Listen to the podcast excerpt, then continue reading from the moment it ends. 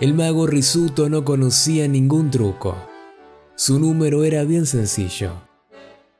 Golpeaba su galera con una varita azul y luego esperaba que apareciera una paloma.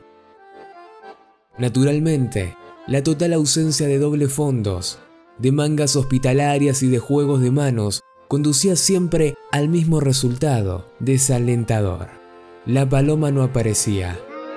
Risuto solía presentarse en teatros humildes y en festivales de barrio, de donde casi siempre lo echaban a patadas. La verdad es que el hombre creía en la magia, en la verdadera magia. Y en cada actuación, en cada golpe con su varita azul estaba la fervorosa esperanza de un milagro. Él no se contentaba con las técnicas del engaño. Quería que su paloma apareciera redondamente. Durante largo tiempo lo acompañaron la desilusión y los silbidos. Otro cualquiera hubiera abandonado la lucha, pero Risuto confiaba. Una noche se presentó en el Club Fénix. Otros magos lo habían precedido.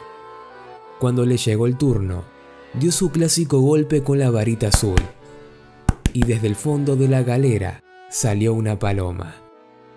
Una paloma blanca que voló hacia una ventana y se perdió en la noche. Apenas si lo aplaudieron. Las muchedumbres prefieren un arte hecho de trampas aparatosas a los milagros puros.